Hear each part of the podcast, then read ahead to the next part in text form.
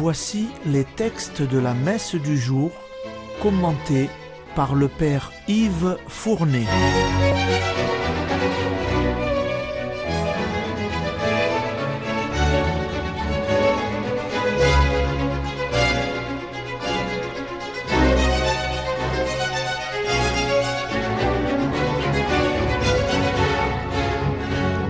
Bonjour, chers auditeurs et auditrices de Radio Maria. Aujourd'hui, c'est le lundi de la cinquième semaine du temps ordinaire année paire.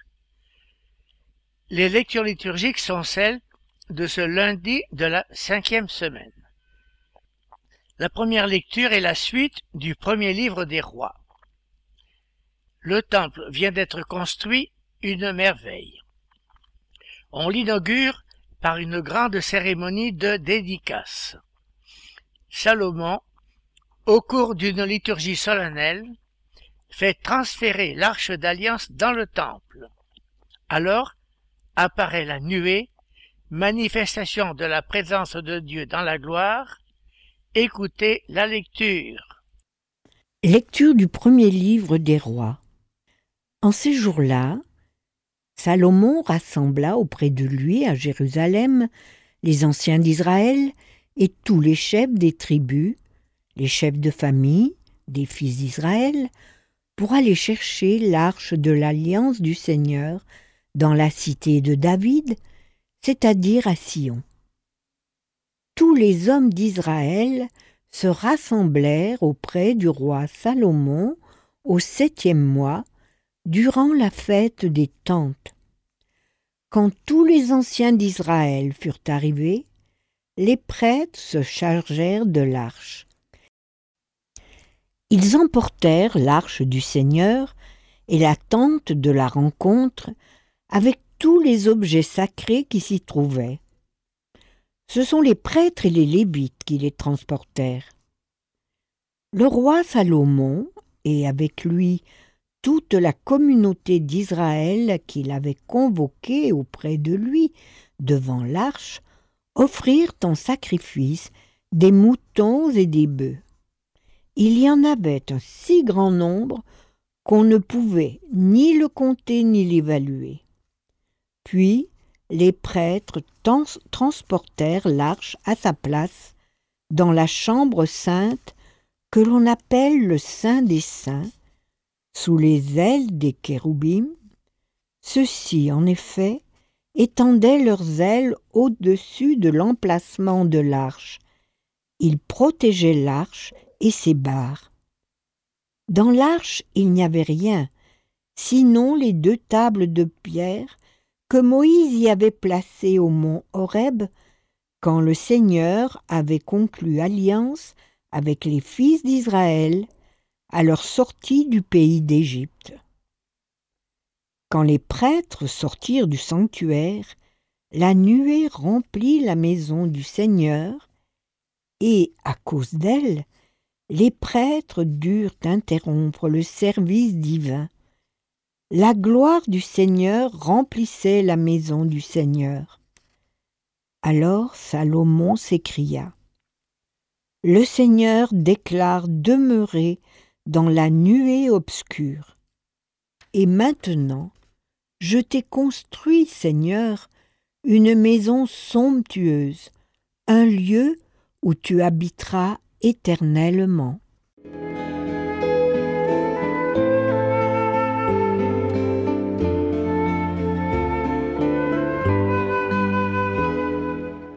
Nous ne lirons pas la construction du temple, elle occupe la fin du chapitre cinquième et les chapitres sixième et septième du livre des rois. Dans votre Bible, vous pourrez y découvrir les préparatifs de la construction, la construction proprement dite, l'aménagement du Saint des Saints, la disposition des chérubins destinés à surmonter l'arche d'alliance, la fabrication du grand bassin appelé la mer de bronze, et enfin le petit mobilier. Et vous avez entendu le déroulement de la cérémonie du transfert de l'arche d'alliance de Moïse dans le Saint des Saints. Ce fut une fête indescriptible, ne serait-ce que par l'hécatombe d'animaux pour les sacrifices. Les deux tables de la loi étaient là, celle de Moïse, enfermée dans l'arche d'alliance et protégée par les ailes des deux chérubins. Alors, le rideau qui séparait le saint du saint des saints fut tiré. Désormais, le grand prêtre n'y entrerait qu'une fois l'an. Et voilà que Dieu lui-même y manifeste sa présence par la nuée, nous avons lu, quand les prêtres sortirent du sanctuaire, la nuée remplit le temple du Seigneur. Et Salomon déclara, Je t'ai bâti, Seigneur, un lieu de repos pour toujours.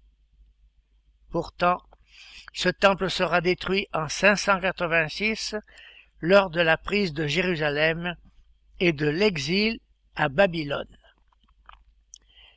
C'est maintenant l'Évangile. Nous lisons toujours la suite du chapitre sixième de l'Évangile selon saint Marc, un très long chapitre. Samedi dernier, nous nous étions arrêtés au moment où Jésus, débarquant sur la rive opposée du lac, s'était trouvé face à une foule nombreuse qui l'avait rattrapé. C'est alors que Jésus dut les nourrir par le miracle de la première multiplication des pains, mais nous en lirons le récit à un autre moment de l'année liturgique. Ensuite, Jésus dut renvoyer la foule qui risquait de se méprendre sur sa mission.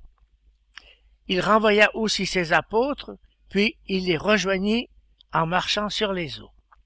Là aussi, le récit de cet autre miracle se fera à un autre moment de l'année liturgique.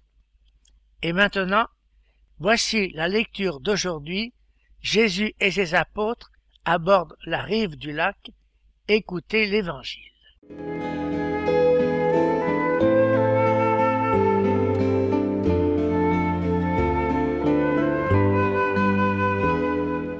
Évangile de Jésus-Christ selon saint Marc.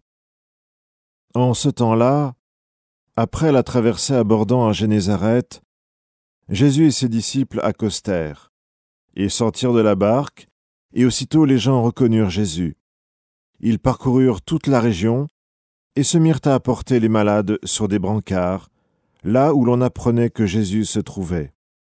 Et dans tous les endroits où il se rendait, dans les villages, les villes ou les campagnes, on déposait les infirmes sur les places, il le suppliait de leur laisser toucher, ne serait-ce que la frange de son manteau. Et tous ceux qui la touchèrent étaient sauvés.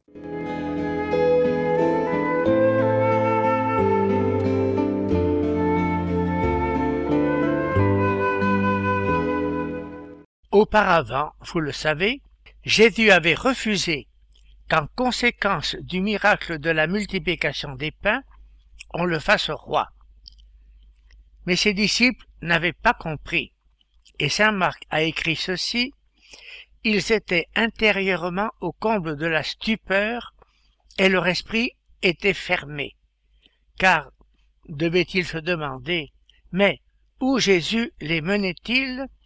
À quoi pouvaient bien aboutir tous ces miracles? Les voilà maintenant revenus sur la terre ferme avec Jésus. Cependant, Quelques pêcheurs avaient signalé Jésus s'approchant en barque avec ses disciples de la rive occidentale.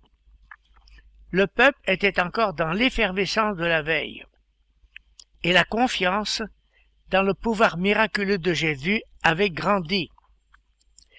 Vous avez constaté à la lecture le prestige de Jésus que saint Marc a noté ainsi des gens qui l'avaient reconnu parcoururent toute la région, et ils se mirent à lui apporter les malades, couchés sur des civières. Saint Marc précise, dans tous les endroits où il arrive, village, ville ou ferme. Ainsi, de partout, les malades lui sont amenés. Et la force de guérison qui sort de Jésus est telle que Saint Marc nous dit encore on le priait de leur laisser toucher, ne fût-ce que la frange de son manteau, et tous ceux qui touchaient était guéri. Chers amis de Radio Maria, essayez de bien imaginer la scène, elle est vraiment extraordinaire. Et comment ne pas se poser cette question Mais quel est donc cet homme? Qui dites-vous que je suis? dira bientôt Jésus. Terminons par la prière suivante. Assiste tes enfants, Seigneur, et montre à ceux qui t'implorent ton inépuisable bonté. C'est leur fierté de t'avoir pour créateur et providence. Restaure pour eux ta création, et l'ayant renouvelée, protège-la. Par Jésus-Christ. Amen.